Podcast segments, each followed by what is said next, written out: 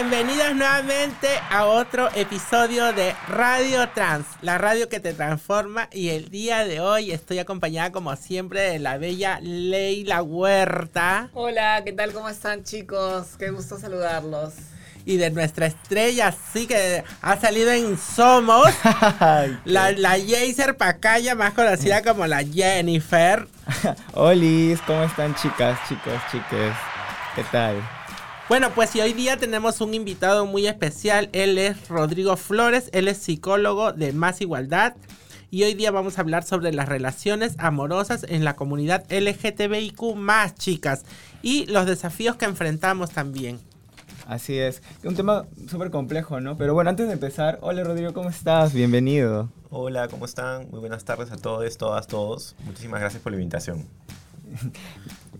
¿Qué opinan del tema, chicas? Hoy día este ha habido este cómo se llama un escándalo en las redes para que podamos hablar sobre las sobre las relaciones eh, amorosas en la, en la comunidad LGTBIQ Buses, qué escándalos chicas. Bueno siempre hay escándalos no sí yo justo he estado posteando, en todos los grupos que existen cantidades de grupos de amor trans en el Perú.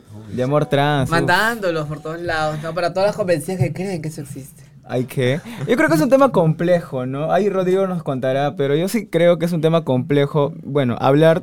Bueno, yo lo vinculo mucho a las relaciones amorosas, también mucho a la salud mental, ¿no? pero no sé, Rodrigo, tú eres el experto. Así, ¿Qué nos comentas sobre eso? Sobre, Hoy Rodrigo va a ser el doctor corazón. Sabrás. Pueden llamarnos en vivo, hay que. bueno, pueden dejar sus preguntas. Cuéntanos, Rodrigo, un poquito cómo, cómo ves, introdúcenos en el tema. Sí, bueno, el tema de las relaciones dentro eh, de las personas LGTB más, ¿no? Es un tema muy complejo, ¿no? Y a la vez muy importante. Eh, lo primero que hay que reconocer es que las personas LGTB más, en el Perú especialmente, viven en un contexto totalmente adverso, difícil, que les pone desafíos incluso desde sus, primeras, eh, sus primeros años, ¿no? Creo que algo que, que todos podemos compartir es que eh, en muchos casos nos han robado una buena parte de nuestra vida, ¿no? Por ejemplo, la adolescencia, donde muchas veces hemos tenido que estar en el closet, como se dice, ¿no? No hemos podido explorar como lo tal vez lo hacían nuestros compañeros, compañeras que son eh, heterosis, ¿no? Exacto. Sus primeras este, eh, relaciones para ir probando, conociendo qué cosas es lo que les gusta, qué, cómo son dentro de una relación, ¿no? Exacto. ¿Quién no se ha enamorado en la adolescencia? También me pongo a pensar, ¿no? Por ejemplo... Exacto o sea, en mi en experiencia personal, o sea, yo nunca me he enamorado de una chica, pero sí me había enamorado en algún momento de algún compañero, compañero, este, pero se me hacía muy lejano, complejo poder eh, expresarlo, ¿no? Claro, y el mismo contexto en el que crecemos, en donde te dicen que está mal fijarte en otro hombre. Exacto. Entonces, este... La vergüenza. Tú te, te, te, cohibes y te quedas callada y te comes eso, ¿no? Y eso muchas veces también te lleva a la depresión. Exacto, así es. Justamente creo que ahora ya tenemos bastante información para reconocer que las personas LGTB más tenemos un estrés adicional, ¿no? Que afecta a nuestra salud mental a la larga, ¿no? ¿Por qué? Porque desde que estamos en el colegio, por ejemplo, recibimos el mensaje de que eh, otras orientaciones distintas ¿no? a la heterosexual están mal. Eh, en muchos casos incluso son mensajes súper duros, ¿no? Dan, dan asco, o es algo que eh, va en contra de lo que espera Dios. Contra natura, degenerada. Bueno, vamos a escuchar a nuestra compañera Yana Camacho en su informe periodístico para seguir conversando sobre el tema del día de hoy.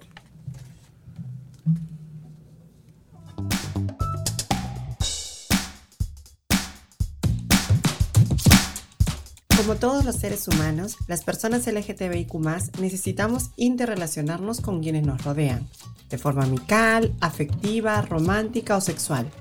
Sin embargo, los estereotipos y estigmas sobre nosotros impiden que desarrollemos nuestras relaciones como los demás.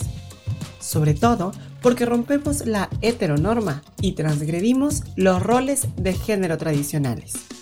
Por ejemplo, hemos crecido viendo películas, series y telenovelas donde los protagonistas son un hombre y una mujer heterosexuales, que manifiestan su amor con besos y encuentros sexuales, pero siempre dentro de la heteronormatividad. En estas tramas no se ven personajes LGBTIQ, como si las historias se desarrollaran en una realidad alterna donde no existimos. De esta manera, los niños y adolescentes LGTBIQ no tienen referentes que les sirva a desarrollar su identidad sexual, por lo que crecerán creyendo que son anormales o raros, dejándolos mentalmente desarmados para llevar de forma sana sus futuras relaciones. El qué dirán es uno de los grandes obstáculos que debemos superar, ya que las apariencias son, para el peruano promedio, sumamente importantes. Ver a dos hombres o dos mujeres besándose en un parque es hasta hoy motivo de miradas y cuchicheos o hasta discriminación por parte del serenazgo o la policía. Siempre nuestras muestras de afecto son vistas de forma negativa, lo que se traduce en violencia en diferentes espacios, el hogar, el barrio, el colegio, el centro de trabajo, entre otros. Y quienes se ven afectados no son solo quienes se identifican como LGTBIQ, sino también sus familiares, amigos o parejas. Esto explicaría, en cierto modo, por ejemplo, que un hombre heterosexual esconda su relación con una mujer trans. Precisamente, la Universidad de California Riverside realizó un estudio para conocer la opinión de los hombres que se relacionan con mujeres trans, analizando amor, sexualidad, atracción y normas de género.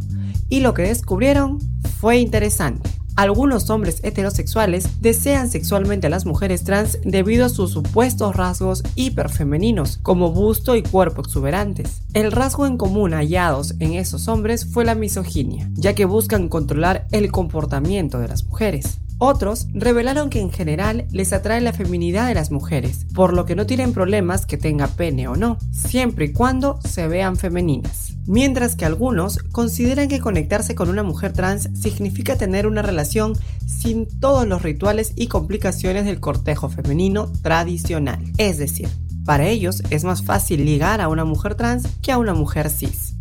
Definitivamente las discusiones sobre las relaciones de las personas LGTBIQ no han encontrado un espacio para desarrollarse. Por ello, hoy ponemos sobre la mesa las relaciones amorosas en la comunidad LGTBIQ y los desafíos que enfrentamos. Informa Yana Camacho García.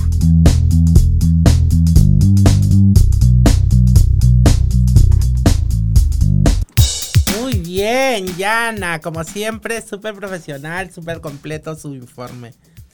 Rodrigo, no sé qué tengas tú que decirnos o comentarnos acerca de lo que ha mencionado Yana. Bueno, me ha encantado lo que ha mencionado Yana. Eh, me quedo con algunas ideas que dijo, ¿no? Primero, la falta de representación, ¿no?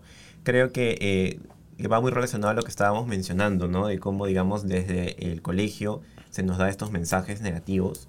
A esto se suma que no tenemos ningún referente real de cómo podría ser nuestro futuro, ¿no? Dentro de una relación con eh, otra persona LGTB más, ¿no? Entonces, eso finalmente nos da un mensaje de que las eh, relaciones, ¿no? Eh, por ejemplo, con otra persona del mismo género, ¿no? O dentro de la diversidad en general, son relaciones que solamente se pueden dar si se dan eh, bajo cuatro paredes. No sé si ustedes han escuchado a los conservadores que siempre dicen eso, ¿no? Que mientras hagan sus cosas dentro de cuatro paredes, todo bien. lo que hagas en tu intimidad no le importa a nadie. Exacto, pero es, es, nos niegan el derecho a poder expresar y construir una relación pública, ¿no? Que tenga, digamos, las mismas condiciones que cualquier otra relación, por ejemplo, heterosexual. sí, a veces pienso que esa, esa, esa frase, mientras que hagan lo que quieran en cuatro paredes, es como que una, una cosa para ellos mismos, ¿no? Porque ellos hacen las cosas a cuatro paredes, ¿no? Y, Todos lo mantienen escondido y una vida hipócrita. Pero además de eso, hasta hace muy poco estaba hasta penalizado. Porque recordamos el, el caso de Cristian Oliveira, Que, que, tuvo que irse hasta, la, corte. Exacto. y ni siquiera se estaban besando, estaba tomando un café y de repente agarrándose la mano con su novio, ¿no? Estaban de compras en Plaza Bea, tengo entendido. En San, en Isabel, en ese, en ese tiempo era Santa Isabel, de Benavides. Bueno, de, Plaza Miguel. Así es, está en Plaza Miguel, al frente Plaza Miguel. Fue. Ah, fue una escena muy romántica en realidad, porque él cuenta que eh, su pareja de ese entonces le estaba leyendo un poema, ¿no? Que le había escrito para él y justamente estaban en un, en un momento muy íntimo, ¿no? De amor genuino. Y sin embargo, eh, las personas comenzaron a, criticar que eso no podía ser posible y fueron, digamos, agredidos muchas veces, ¿no? Eh, desde la homofobia. Y ha tenido que esperar tantos años para que recién pueda darse justicia en su caso, ¿no? Y no se lo ha dado el Estado peruano, sino ha tenido que ir a cortes internacionales, ¿no? Sí, qué, qué, fuerte eso, ¿no? Porque, o sea, el, la justicia de tu país no este, hace nada y, tienes que ir a instancias internacionales para exigir a tu propio país que reconozca y que por lo menos este, te devuelva la dignidad, ¿no? Tantos años han tenido que pasar para que ellos, bueno, él en este caso, porque lamentablemente que en paz descanse su entonces pareja, este, Gio, ¿no? este, ya no está con nosotros, pero eh, y seguramente que Gio... Gran amigo, ¿no? sí, seguramente que Gio, estando vivo también, hubiera, este, se hubiera sentido eh, reivindicado tantos años de lucha, ¿no? Siendo activista, ¿no? exacto, Sí. y ni aún así, nuestros derechos están totalmente garantizados porque estamos ahora ante una ola de conservadurismo y yo diría su cucufatería hipócrita de este gobierno, especialmente en Lima, ¿no? Sí, Sí, sí, sí, pero hablar de política o del gobierno a veces no, es, es, es, es, peor, ¿no? Lo que vivimos. Pero yo quería acordarme de algo que conversé en esta semana. A veces yo, yo me gusta hablar mucho, me gusta mucho conversar con las personas en general, en todos los espacios, ¿sabes? En, personales, amicales o en estas aplicaciones también. Converso mucho con la gente de Grindr, por ejemplo, me divierto mucho. Porque, ¿Pero por qué? Independientemente del buses, ¿por qué? Porque en realidad cuando conversas con las personas haces como que un tanteo de lo que está pasando socialmente, mm, ¿no? Claro. Entonces, y pasa en la comunidad LGBTIQ, pasa en la comunidad en general. Yo hablé con una amiga de la universidad por una cuestión X, ¿ah? X y me dijo algo que me marcó y que me dijo, ay, porque me da pena ver a tantos niños y niñas, a, tantas niñas que le, que le, gusten las niñas y niños que le gusten los niños mm. eh, en la adolescencia, ¿no? Por la información que recibí. dije, da pena. Y me agarré solamente esa frase. Le dije, ¿y por qué te da pena? Le dije, o sea, eso es homofobia. Y la clásica, no, pero yo no, eso es homofobia. O sea, ¿por qué desvalorizas una relación homosexual frente a una, una relación heterosexual? Eso es una homofobia. Entonces, ¿qué estás educando? ¿Qué estás... Esto surgió un, un, tema. Pero creo que muchas personas, y contemporáneas quizás con nosotras, piensan aún así, amigas nuestras, amigos nuestros, piensan aún así. Porque han crecido una generación distinta que eh, esto no es que no haya pasado. O sea, existimos. Le decía, estoy yo acá y tú, tú ahí. Existimos y hemos existido siempre. Exacto. O sea, y no soy producto de ello, ¿no? Como una vez conversaba con Leila ahora, antes de darte la palabra, no es que las relaciones entre una mujer trans y un hombre cis eh, eh, eh, no existan, o no es que las relaciones LGTBIQ o de la diversidad sexual no existan, sino que la sociedad misma, ¿te acuerdas que me lo dijiste? Hace todo lo posible por separarlas, o, por, o, mm. por, o por empujarlas al escondite. ¿Qué opinas sobre ello? Así es, o sea, y me, me, gusta mucho lo que has dicho porque muchas veces eh, esta homofobia no es tan evidente, pero está muy sutil, ¿no? Como por ejemplo el enterarnos, por ejemplo, de que dos chicas, ¿no? Adolescentes estén conversando, como que quieren probar ser novias, pero sus padres siempre dicen no, pero ¿no será que estará confundida? ¿O no será que todavía no sabe bien? Entonces, eh, ¿qué es lo que quiere? Entonces, desde ahí ya se está como que planteando y dando el mensaje de que eso está mal, ¿no? Y que es solamente producto de, de, la confusión o que no es igualmente válido, ¿no? No pasaría lo mismo si fuera, por ejemplo, que le trae un chico, posiblemente. Eso, y eso, ¿sabes de quién? Yo lo, yo lo entendí también hace poco de una persona de una persona cercana a mí que su hija le dijo ello y este y que ella bueno también ella es una mujer muy inteligente siempre lo ha sido la conozco y ya está por los 50 más o menos. Este, pero me contó eso, que su hija le había mencionado esas cosas, que le gustaban las niñas, y la respuesta que le dio ella, y en su perspectiva de su información, y no que ha tenido, perdón, enfoque de género en su formación ni nada, porque después de eso es que se metió a hacer una maestría en enfoque de género, este, pero le respondió como que, bueno, perfecto, está bien, sigue estudiando, y vive tu, tu romance o tu amorío como lo quisieras vivir, ¿no? Entonces, me dio, me, hizo a mí misma entender de cómo las respuestas ideales en ese momento es que vivas tu vida como cualquier otra persona, porque estás despertando a la exploración de tu sexualidad como cualquier niño. Exacto. Eh, sí. y, y, y, estas frases de mi amiga que se me quedaron y que, es mi amiga, Cucufata siempre fue desde, desde la universidad, y linda, la quiero mucho. Este, pero, eh, y, y, y, que a veces soy fuerte con ella aprovechando eso porque la cuestionaba con cosas muy, muy, muy atrevidas y groseras porque somos amigas de decirle, ¿no? O sea, como diciendo, te pica aquí, te pica allá, o sea, o sea te picó, o sea, para que te pique algo, ¿tú viste para que te pique o lo sentiste? Entonces, se mm. entiende desde ahí el despertar de las personas, es una cuestión natural. mira que esa respuesta, que digamos es una respuesta dentro de todo que da espacio, ¿no? A, que, a validar justamente lo que está viviendo su hija, lo que le dice su hija, es un ambiente propicio para que justamente se permita explorar y vivir y validar su, su relación, ¿no? Bueno, no sabemos si al final terminarán juntas, pero es validar que eso también es parte normal, ¿no? Del, del comportamiento de las personas y, es abrazar la diversidad y reconocerla dentro de nuestra vida. Sí, me pongo a pensar mucho en esta situación de que siempre hacen, y es muy común que, por ejemplo, a los niñitos, o sea, de 3, 4 años, celebran a veces cuando se dan abrazos o se besan, hasta en la boca, ¿no? Entre un niño y una niña. Yo he visto mucho eso de que los niños, así niñitos de 2, de 3 años se besan y, y, todos aplauden, celebran y se ríen. Es como muy normal, ¿no? Eh, pero si sucede lo contrario, entonces este, automáticamente reciben como un castigo hasta físico. Entonces me pongo a pensar en cuánto afecta a la salud mental este tipo de, de, reacciones por parte de, los padres y madres de familia. ¿no? Afecta mucho porque tú ya tienes un estrés, ¿no?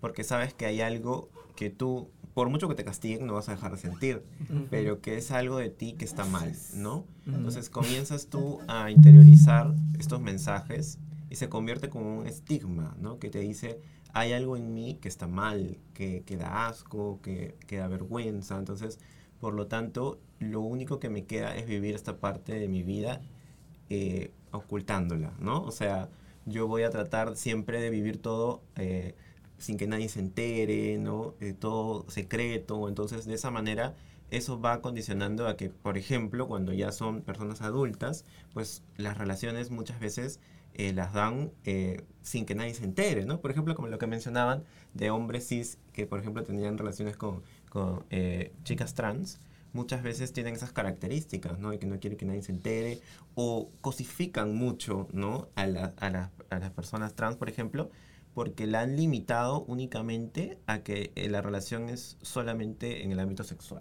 ¿no? Pero algunos dicen, algunos que yo sepa dicen que se, hasta se enamoran, ¿no? No es solamente a veces solamente el tema de, de sexo, no sé, ustedes me dirán ahí. Eh, porque a veces ellos dicen, estoy, estoy enamorado, puedo hacer lo que quiera por ti, pero mientras que nadie se entere. o sea, es una cosa con las palabras, no sé. Según el reportaje de Yana, nos daba a entender de que para un porcentaje de hombres eh, te busca, busca tener una relación con mujeres trans porque es libera, libre de todo el estrés que, que, que implica una relación heterosexual.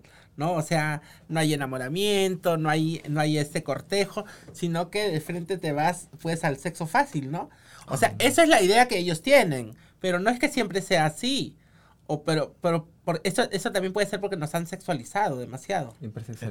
No sé, yo tengo mis discrepancias con el tema porque yo creo, pero aparte que no creo en el amor romántico, o sea, porque veo relaciones eh, cis heterosexuales y las trans yo creo que lo vemos mucho más. O sea, la mayoría de los hombres que se nos acercan son hombres en relaciones.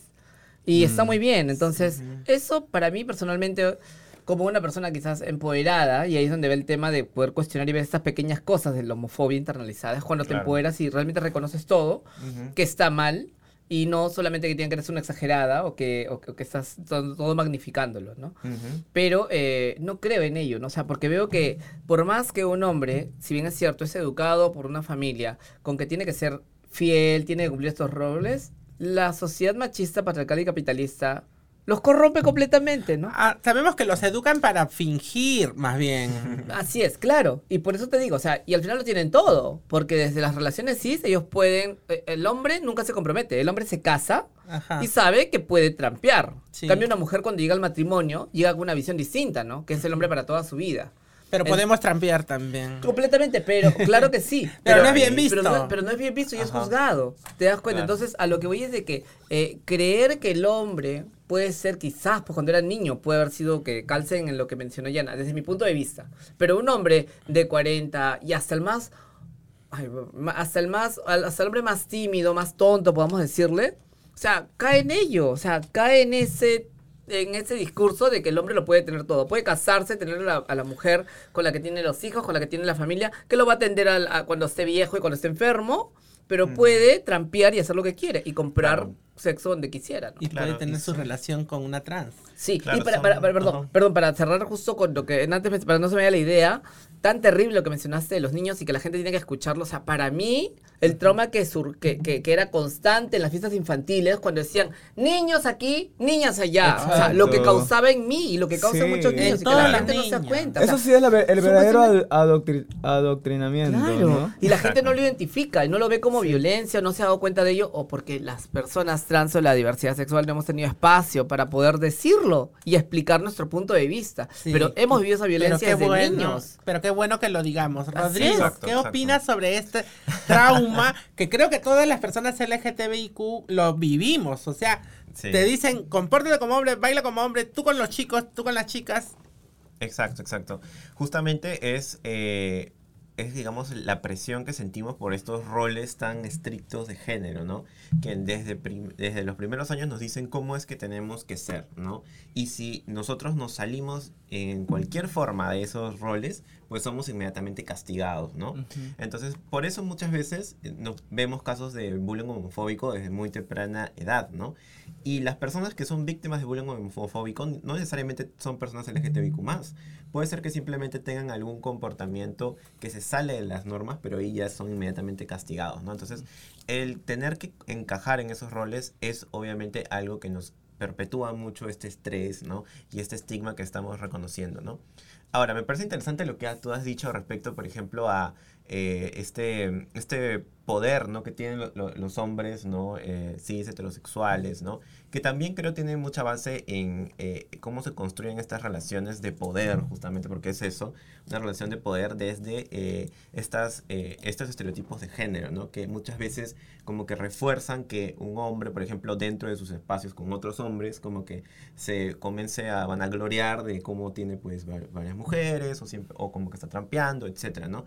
Y creo que ahí es importantísimo eh, validar otra otras experiencias más que, digamos, las personas LGTB más hemos ayudado que se visibilicen, que es la diversidad que también existe dentro de las formas de relacionarnos, ¿no? Porque eh, si bien es cierto, existe eh, la heteronorma, no la cisnorma, también existe vamos, eh, dentro del contexto de las relaciones la mononorma, vamos a decirlo así. O sea, que solamente las relaciones eh, monógamas son lo válido y nada más, ¿no? Y eso hace que muchas veces eh, ocurra lo que tú dices, que son relaciones monógamas, pero no son relaciones éticas, Mm. porque no estás respetando a la otra persona. Exacto. ¿no? Hay, hay una creencia también de la, o sea, lo que se habla siempre del amor romántico, ¿no? O sea, eh, hay un- una creencia de cómo es el verdadero amor y, y- y creo que no, no, se, no, se ha- no se discute mucho ese tema de, de cómo ir como de desconstruyendo esas creencias, ¿no? Porque nosotros creemos que si tal persona eh, no se comporta o, o no te trata como, como tal forma, es como que no te ama, no te O- o- quiere, o- o, cómo deberían ser las Sí, relaciones. como, ¿no? como cuando, por ejemplo, eres joven, yo era más joven y decían, ¿no? Que el hombre que no te pega no te quiere. Ay, bus, es que- ¿No? Claro, así, entre las chicas, entre las travestis de mi La época, eso era un, eso era, eso era común. El hombre que está contigo, ay, qué bonito que el hombre te cela, te pega, te quiere seguro. ¿Qué, qué opinas tú? A ver, de, de construyamos el amor romántico aquí. Pucha, sí, o sea, no- Ah, yo quiero mandar un saludo fuerte, está mandando saludos a Daniela desde Lurín que nos está mirando. A John, Saludo, saludo. a John Saludos. También está pendiente y creo que a veces se nos pasan. Tan, tan rica es la conversación entre nosotros que se nos pasa Exacto. mirar los saludos. Así que nada, gracias por vernos. un y beso para seguimos. ellos. Ay, qué a todas. Oye, pero qué fuerte lo de Majo, pero es muy, muy, este, Pero- muy, muy, este, muy Es cotidiano, real. muy cotidiano, sí. Es real, eso, eso ha pasado eso en nuestras conversaciones. Antes que responda Rodrigo, yo tengo la percepción de que lo que menciona Majo es porque las trans, en esta búsqueda de la binariedad, repetimos estereotipos más marcados machistas que es Exacto. diferente. Eso que, busca que, te- que te- que te busquen pegar es que busca repetir Exacto. esos patrones que vimos antes. Eso no sé, a ver. Sí, o sea, lo que sucede, eh, bueno, yo no voy a hablar desde, la, eh, de- desde mi privilegio, pero igual ustedes me pueden aquí complementar. Pero sí, la- las personas trans desde muy pequeñas pues reciben mensajes, ¿no? Que cuestionan, que ponen en duda su, su identidad, ¿no? Por eso es que muchas veces eh, son, las personas trans crecen en ambientes muy violentos y cualquier eh, oportunidad para establecer, ¿no? Una, una relación de supuesta cercanía, que supuestamente valida ¿no? su, su, su, eh, identidad, pues muchas veces eh, hace que acepten ¿no? cualquier cosa porque eso sería peor, ¿no? por ejemplo la violencia sería peor a quedarse sin esa oportunidad de establecer un vínculo, ¿no? de Mm. cercanía, que valide. El miedo a quedarte sola. El miedo a quedarte sola. Eso pensaba también. ese, o sea, es como dijeran, esto es quizás la única oportunidad que tenga en mi vida de poder estar con alguien y que por lo menos sienta algo de cariño por mí, ¿no?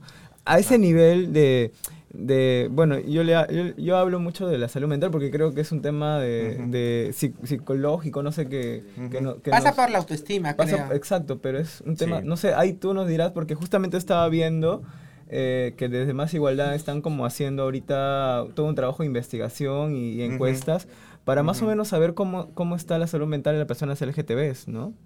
Sí, así es. Eh, efectivamente, este es un tema importantísimo de, salud mental, porque finalmente cuando hablamos de relaciones, ¿no? Dentro de, las personas LGTB+, las relaciones están compuestas por personas, ¿no? Y tenemos que saber qué experiencia particular viven las personas LGTB+, ¿no? Entonces, en el caso de, eh, por ejemplo, las personas trans que han pasado por muchas experiencias eh, invalidantes, de violencia, pues muchas veces hace que, como les digo, ese estigma se siga como que acrecentando y eso puede hacer de que muchas veces pues tomen decisiones al final que como que de alguna manera eh, quieren hacer que, o sea, quieren mantener esa cercanía, ¿no? Dentro de la relación, porque es la primera. Podemos pensar que a veces estas relaciones de violencia, muchas veces desde fuera podemos decir, wow, ¿cómo puede aguantar eso? ¿Cómo puede tolerar esa violencia? Pero tenemos que ponernos a pensar que tal vez esa relación es la primera relación que construye, ¿no?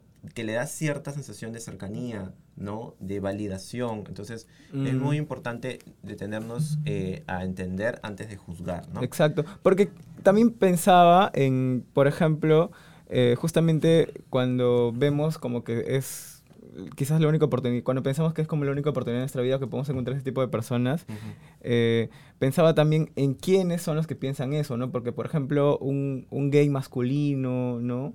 Eh, yo creo que tiene más oportunidades de poder conseguir, entre comillas, este, más parejas este, sentimentales, que por ejemplo que un gay femenino, una persona trans, ¿no? O de repente un gay que tenga un tipo más o menos hegemónico de belleza, es más rápido de agarrar. No, pero es lindo lo que dice James, ¿no? Porque es su percepción desde su vivencia personal. Me parece muy rico que no lo había entendido ni visto de esa forma, pero sí es cierto. Y es como que te acerca más a la heteronorma, ¿no? Exacto. Entonces te vuelves más atractivo porque existe ello. Entonces, eh, entonces te das cuenta cómo estos reconocernos, como le decía mi amiga, de, decía, mira, yo le, me decía, ay, pero ¿cómo vas a pasar esto? Me decía, ¿no? Digo, yo soy homofóbica, le decía. así, así, le, yo soy homofóbica y te voy a hablar más fuerte, ¿no? Y le decía, porque reconociéndote es que empiezas a cambiar esas cosas, o comienzas a identificar esas cosas y es importante que nos reconozcamos homofóbicas, machistas, misóginos, porque hemos crecido en una sociedad de este tipo. Y que eso nos ayudará a cambiar ese tipo de cosas o mirar desde una perspectiva distinta lo que estamos haciendo mal, no negándonos a que no lo somos o no lo tenemos. Eh, y eso suele pasar. Y, ah, y, cuando hablabas acerca también, que me parece importante, de la homofobia internalizada, y, ni siquiera transfobia, homofobia internalizada dentro de la misma comunidad LGBT o dentro de la misma comunidad trans. Yo les cuento una anécdota, por ejemplo, que no habíamos identificado nosotras en, en el grupo que tenemos de féminas, de la homofobia o lesbofobia entre las trans, del propio grupo, siendo un grupo supuestamente de chicas empoderadas y toda la cosa, llegó una que otra lesbiana al grupo, trans, y sí, y comenzaba el bullying y la cosa. Y hasta que una de las chicas dijo, eh, oye, creo que estamos siendo muy lesbofóbicas, ¿no? O sea, y bastó que ella lo diga para que todas comenzamos a reconocer que sí, pues, ¿no? O sea, que entre broma y broma lo que estamos evidenciando es nuestra lesbofobia hacia el tema. Y no solo la lesbofobia, en general, la homofobia, ¿no? O sea, que también estamos poniendo en un, en un, en un, en una balanza de valoración a las relaciones trans o LGBT hetero, heteronormadas como que en un nivel superior que a las que son eh, o, que no que, no, que son homosexuales, ¿no? Exacto, exacto. Okay. Y justamente ahí quería regresar un poco a algo que había mencionado antes, ¿no? Cuando hablábamos, por ejemplo, de, estas relaciones eh, que supuestamente mantienen ¿no? esta monogamia a como de lugar, pero en la práctica no son relaciones que respetan a todas las personas, no son relaciones éticas, ¿no? Entonces, es muy importante que cuando hablamos de relaciones eh, de personas LGTB+, tengamos que, poner un énfasis en que muchas veces existen situaciones de violencia, de desigualdad dentro de las relaciones de, las personas LGTB+, ¿no? Entonces, es muy importante que tengamos en cuenta de que eh, nosotros somos personas que merecemos ¿no? un trato digno, que merecemos estar en una relación que realmente nos contribuya y que sea construida desde el amor y el respeto. Pero que eso copiamos de las, de las relaciones heteronormadas. Claro, como que eso copiamos de cuando fuera. hablábamos en- en- hace rato adentro, decíamos, ¿no? No nos damos cuenta que eso no les ha funcionado a las mujeres cisgénero. Y- O sea, no nos damos cuenta de que Así eso es. del amor romántico no les ha funcionado a ellas y queremos nosotras Repetirlo, repetirle el mismo patrón. Y, Ro- y Rodrigo- antes, antes se me vaya, Sí. ay, se me fue. Porque el tiempo se nos está Sí. acabando y, Ya. y yo creo que es importante que no, que acabemos, que no acabemos esta, bueno, que, que no terminemos este, esta charla tan bonita que hemos tenido y muy interesante, porque nos acabó todo el tiempo, es Claro. que nos hables un poquito, ¿qué consejos nos puedes, puedes dar a las personas LGTBs, tú como psicólogo, en estos tipos de contextos? Ujú, ujú. Sí, como, eh, como les decía, yo creo que el, el mayor consejo que, pod- que podría darles es que eh, hay que tener muy en cuenta que las relaciones, ¿no? Para que realmente contribuyan eh, a nuestro crecimiento personal, tienen que estar basadas en la comunicación como un pilar central y en el respeto, ¿no? Entonces, eh, la idea del amor romántico, como bien dices tú, ¿no? nos ha puesto muchas reglas muy rígidas sobre cómo deberíamos relacionarnos, cómo deberíamos ser, pero en realidad la diversidad existe, no solamente la diversidad de, de, digamos, de ser, de amar, sino también de relacionarnos, ¿no? Entonces, por ejemplo, hay muchas formas de, eh, de relacionarnos ahora, como relaciones abiertas, poliamor, que tienen muchas otras variables que nos va a tener otro programa seguro para hablar de eso. Me encanta. Pero Sería lindo volver a Pero, sí, sí. Oye, hablando, hablando sobre, eso, hablando sobre esto de la sí. comunicación, mi ex me dijo un día que, que nuestra relación teníamos que tener mejor comunicación. Que termine la Y idea. ese Rodrigo. día, y ese día me robó mi celular. ya. Este, cuéntanos. No, claro, sí. Que termine la idea, que Rodrigo. de- esta, esta diversidad de relacionarnos siempre eh, tiene un mismo pilar que es eh, la comunicación, que hay un acuerdo ¿no? entre todas las personas que conforman la relación. Puede ser una trieja si quieren, pero todas las personas tienen que saber exactamente qué es lo que están acordando para tener un vínculo sano y que reconozcamos que eh, nosotros, nosotros como personas vamos a cambiar siempre y la relación va a tener cambios también porque las personas cambian y la relación cambia. Lo que tenemos que hacer es acompañarnos en estos cambios con respeto y comunicando siempre qué es lo que yo deseo, ¿no? Puede ser que hoy yo sea tal persona y deseo esto y te lo digo. Tal vez de acá a un año algo cambie en mi vida y yo no sea la misma persona. ¿Significa que por eso te voy a engañar o voy a hacer otra cosa? No. La idea es que yo me acerque a ti y desde mi vulnerabilidad te diga esto es lo que me está pasando y esto es lo que yo necesito y que juntos ¿no? podamos Claro. construir algo diferente. Qué aburrido también tener una relación estática, ¿no? O sea, yo creo que también. Claro, es- es que las Depende de personas cada cambiamos, uno. ¿no? Depende de Las cada uno. Por eso cambiamos, lo que decías, pensaba, ¿no? Claro, me acordaba cuando yo empezaba mis relaciones sexoafectivas y creía así, pues, ¿no? En el, en el amor y la única, la única persona y, la fidelidad y toda la cosa, pero ahora, pues yo, el, el poliamor me parece lo más honesto posible que, que en realidad que las relaciones que no existen, que, que, que son utopía. La monogamia es una utopía, porque la fidelidad no es una característica natural humana. Sí, No. pero una cosa ahí, eh, Leila, eh, yo creo que también a veces eh, este, declararnos como personas poliamorosas eh, también siento como que somos mal vistas porque dices, ay, esta es un- eh, perdón las palabras, este, eh, esta es una perra, es una puta, Pero- es una promiscua. Eso, pero, Pero también y es una cosa mal vista por la sociedad. por la sociedad, Pero- porque la es muy sociedad tabú, es verdad. Sí. sí, es Pero los valientes somos quienes cambiamos la sociedad y Totalmente tenemos que de hacerlo. acuerdo. Porque esas Sí. putas, esas promiscuas o lo que fueras, son las que existen. Contratos que no es. se diga no quiere decir que no existan. Existen Sí. y existimos muchas. Existimos. Metidas ahí. Ahora, para poder terminar, justo. Quería un último mensaje. Sí, sí, bueno, justo. Necesitamos un próximo capítulo. Sí, súper interesante hablar de amor. Nos, nos, nos emociona. No, pero está bonito, está bonito. Justo, este. ay, eh, de nuevo se me fue porque antes. eh, yo también creo de que, por ejemplo, las relaciones homosexuales Ajá. son las más equitativas posibles. Creo que las, las, las relaciones gays son las más equitativas posibles, o sea, de, de- de verla de esa manera. Pero cuando, cuando lo que decía inicia, a- a- antes de ello, pero te das cuenta que cuando hay este repetir los estereotipos heteronormados es que pasan los problemas. Pero si son dos gays que ambos están al mismo nivel, ambos comparten, ambos conversan, ambos dicen que quieren, es lo más ideal posible. Claro, lo ¿no? ideal ahí es la comunicación, ¿no? Claro. Y solamente quería dar un último mensaje porque creo que se nos acaba el tiempo. Como dijo Jameser, estamos haciendo eh, desde Más Igualdad un, un estudio para poder profundizar más sobre el estado de la salud mental de las personas LGTB más en Perú.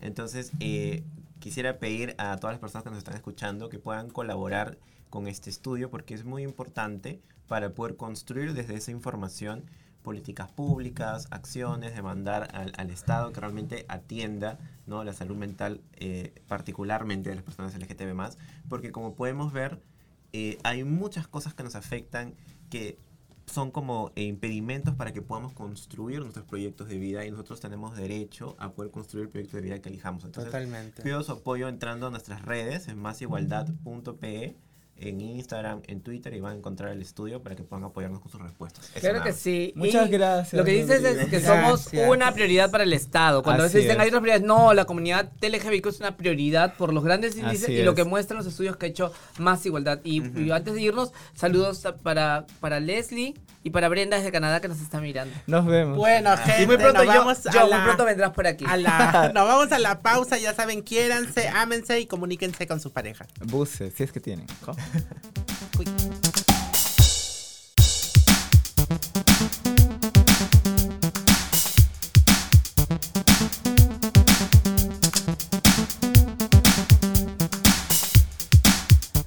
Hola gente, ¿cómo están? Estamos de vuelta a un capítulo más de Cultura Queer. ¡Esa! Y el día de hoy, como todos los fines de semana, tenemos una invitada especial. Y ya que estábamos hablando sobre la salud mental y los amorosos, hay que... Tenemos... ¿Por qué así? Es que... Qué fuerte. cuidado que mi hijita. Pero de- cuide, pero- de- lo que pasa es que tenemos una invitada que ella es muy empoderada. Ay, ella ay, es muy empoderada y, y tiene una personalidad que en realidad yo personalmente admiro mucho y me encanta. Con ustedes, Gia Macarena Pedroche. El rostro de el amigos. rostro de los amigos.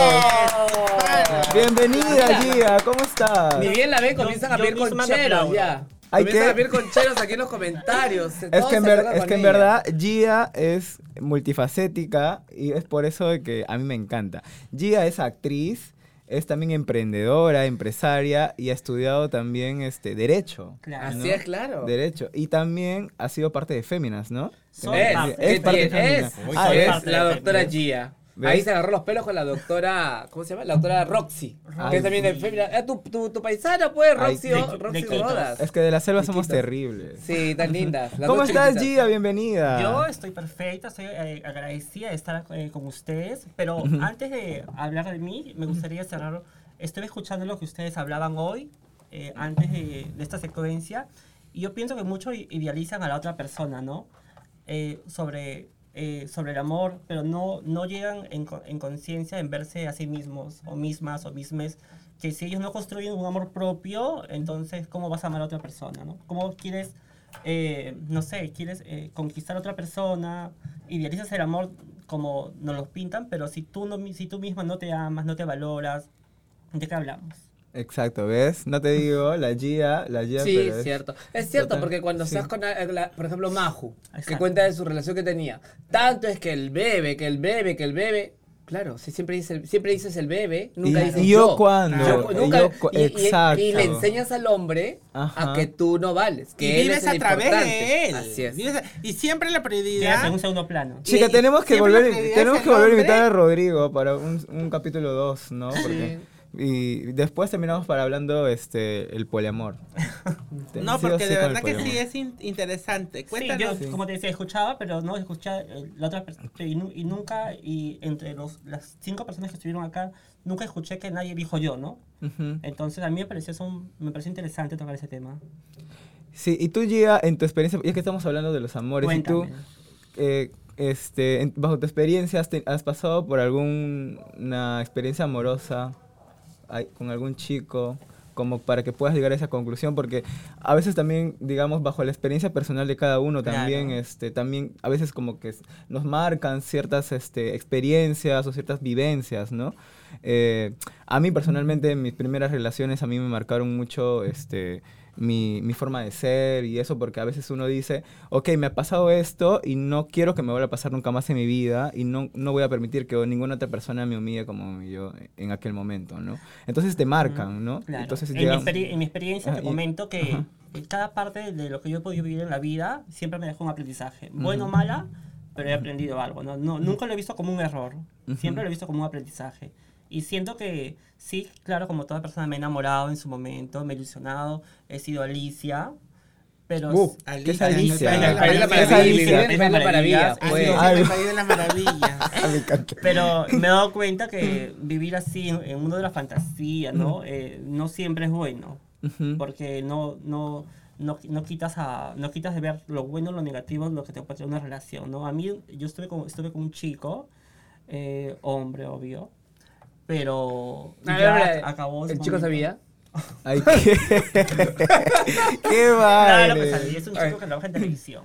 ¡Qué No rica! no. Ay, ¡Qué rica! Chica, y hablando de televisión, y hablando de televisión, ya que menciona, ya que estamos entrando a ese lado, a ti siempre te vemos en, en los en los video, en los videoclips musicales. Ay, sí, te, te vemos en los quiero enviar un video, cortometrajes. quiero un video desde acá para Soul, que actualmente ha hecho un videoclip eh, Tok Tok Tok, Tok, para sí. Gardiola, que también estuve participando.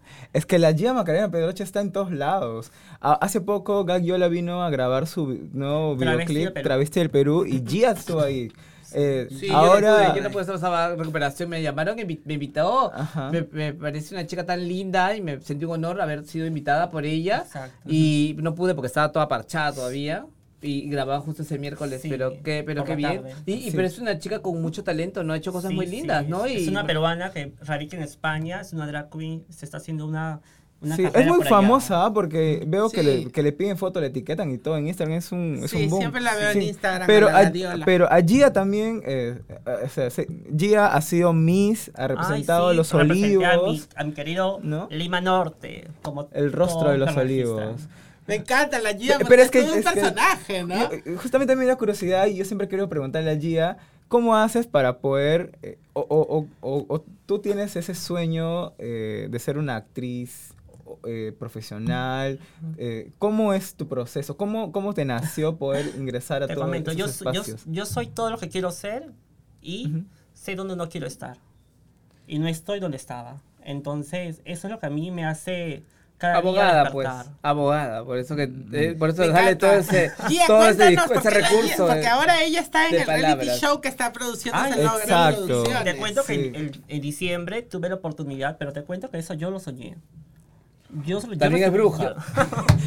Mi amor, Modo. yo soy todo lo que yo quiero ser en esta vida. Sí. Mientras que la vida me permita, yo soy todo lo que quiero ser. Cuéntanos cómo Yo tuve un sueño en diciembre. Yo tuve un sueño en diciembre y para esto ya varias personas me decían, oye, tú de- deberías servir para un reality. Varias personas me dijeron eso. Entonces yo decía, ay, sí, puede ser, ¿no? El tema es que lo soñé.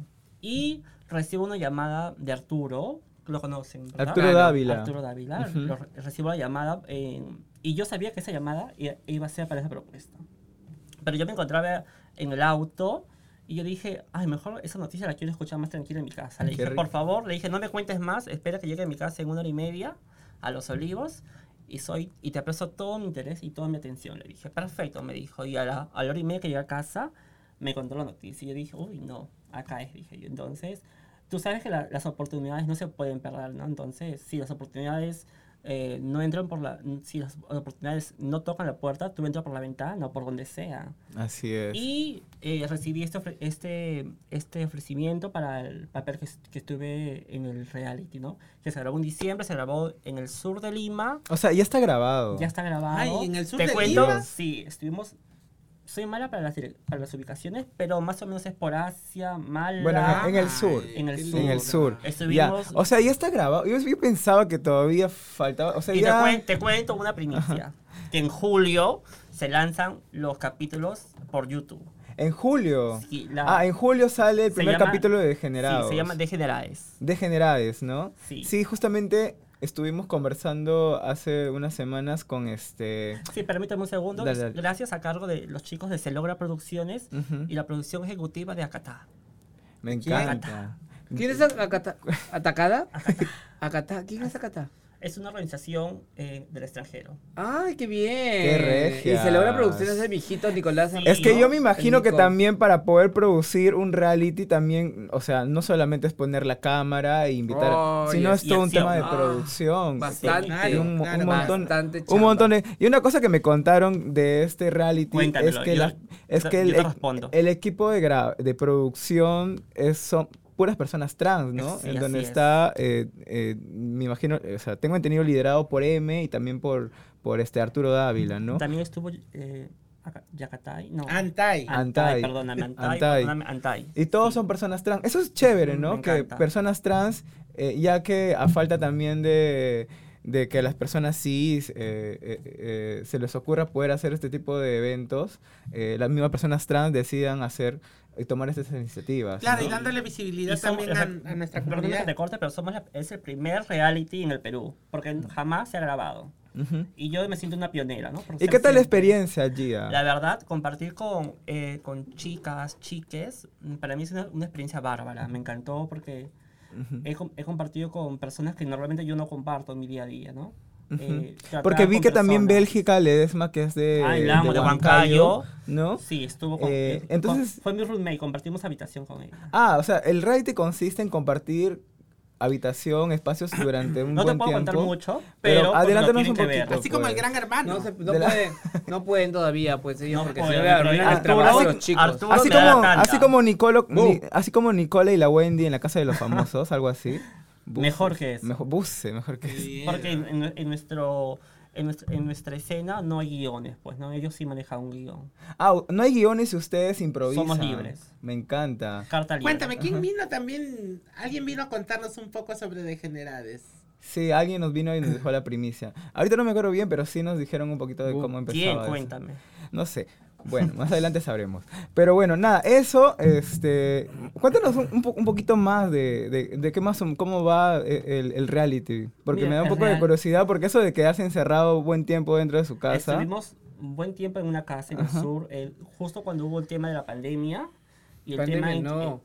Fue justo en el proceso En el de. proceso de- Ay, de. De, de, los de las marchas. de la, de, claro, de, de la- las marchas, De, sí. la, de la presidenta Espuria. Buses. Claro, justo en ese momento fue. Sí, porque fue no ahí. pudieron venir algunas personas de Arequipa que iban a Sí, venir para cerraron- eso. Creo que cerraban Se las- cerraron las, ¿no? las- cerraron las vías y no pudieron venir. vías. Claro. Entonces fue en ese fue en ese periodo y estuvimos muy cuidados, me sentí en un, en un ambiente seguro donde cada quien podía ser quien quería ser y no ser juzgado, ¿no? Juzgada, juzgada.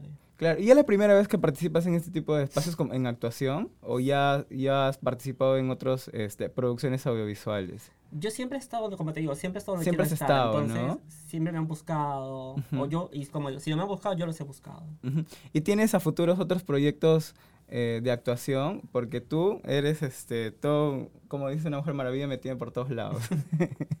Yo sí pienso estudiar actuación. Ujú. eh, siento que la actuación está en mis venas. Claro que ahorita lo, lo- lo estoy postergando porque estoy tomando otras prioridades que es mi carrera. Ujú. Pero que apenas termine mi carrera, continúo porque no puedo estar saltando y saltando y saltando. Ah, Entonces tenemos la primicia de que el primer capítulo de Generales se va a estrenar en el mes de julio, En mes de ah, julio por YouTube. Por YouTube. Por YouTube. Entonces te, estaré- te estaremos volviendo a invitar, ¿no? Cuando ya salgan los primeros capítulos y le veamos a la Gia, no sé, quizás este sea la ganadora, quién sabe, la eliminada del reality. No, jamás. Por ahí le vemos con, en una relación amorosa, quién sabe. Con alguno de los chicos trans. que- Con alguno de los tienen- chicos, Tienen que ver ¿no? los capítulos, si no... O con alguna de las chicas, porque ¿Quién hemos dicho sabe? que ¿Quién tenemos ¿Quién sabe? que, lesbiana. que liberar posible, nuestras, ya. nuestras, nuestras En en- homofobias en internalizadas. En- tabús. En también. Jerusalén todo puede suceder. Así es. Ah, totalmente. Mira lo que tenemos como con el gobierno ahora. Imagínate. Ay, vos. Pensaba que ibas a Estamos decir de otra cosa. También. Pero faltaba que le inviten a la Maju también, ¿no? La Maju también podría haber actuado en ese reality. Ay, Maju, sí, faltas eso. No. Ay, Ahora- Para la ya segunda temporada. En la segunda temporada yo tengo que ir a romper la casa. Ahora que la Maju también es toda una actriz, ¿no? Es, No, una este, este, no, comediante. Es una comediante. comedy. Está- Era Stand-up, hace artista al fin, ¿no? Pero nada, ha sido un placer poder... en- ¿Qué tal corto ya Sí. se va? No, No doctora sé, ya ¿por qué- todavía no. Ay, yo están pensaba que la doctora G iba a cantar. Ay, la canta también allí. Todo hace la doctora. no Por ejemplo, que nos cuente, que nos cuente su emprendimiento, ¿no? Ay, sí, Oye, yo- ¿verdad, Yo, he, Claro. pu- he publicado en redes sociales que voy a estar sorteando un sapeador y un conchero, pero no, no veo los comentarios. ¿Tú me puedes leer los comentarios, amor? A ver, bebita. Oh my. Estás sorteando un conchero. Y un sapeador. Ah, mira, somos sin rostro, dice. Qué rica la Barbie, quiero un conchero. Uh. Neil Vázquez quiere un conchero. Acá está. La, Ni- la Nil es súper fan Ay, de la, Sí, de la Macarena sal- Pedroche. Saludos ¿ah? de las Son chauceras. chauceras. Es una. Me Sí, no, las bim van a la bim bombía. Me encanta. Gia, cuéntanos. ¿cómo es este sorteo de tu conchero? Bueno, para los que no saben, Gia también es una mujer emprendedora y Emprendedora. tiene su propia marca de concheros. Y sapeadores. ¿Y qué son los concheros y sapeadores Los para nuestros son seguidores? los concheros y sapeadores son artículos que van a hacer que la mujer trans que sufre una disforia Ujú. eh, y se incomoda que sus partes, sus órganos reproductores se exhiban. Entonces, esas prendas hacen que sus órganos se, se oculten, se tapen, ¿no? Ujú. Por la comodidad de esa persona. Ya evitan de estar con la cartera, evitan de estar con las, con las chompas, con los polos anchos, con los buzos. Entonces, las personas que usan mi, mi línea de lencería, concheros y sapeadores, Bahía Pedroche, eh, pueden estar cómodas en la calle, ¿no? Y Ujú. tú sabes que a veces las chicas, siempre lo- la gente enfoca su mirada en el, en el órgano de las personas. Totalmente. Tienen una, las, Sí. las personas este, Sí, cis, heteros, sí. tienen una fijación por, Exacto. por, la- por las partes íntimas de las personas trans, ¿no? Sí. Tienen, tienen. Sí, no, Siempre siempre, se tienen que estar mirando la entrepierna como si tú Sí. tuvieras algo que ellos no, no supieran. Al, tú sabes que al ser humano hay que mirarle de la cintura para arriba, y en especial a los ojos, ¿no? Porque los Sabrás. ojos es el, es el alma del cuerpo. Sí, sí, pero bueno, no sé, ¿será a todas? No sé. Porque a mí me ha pasado que cuando he usado conchero, los hombres tienen una fijación por mirarte abajo siempre de frente.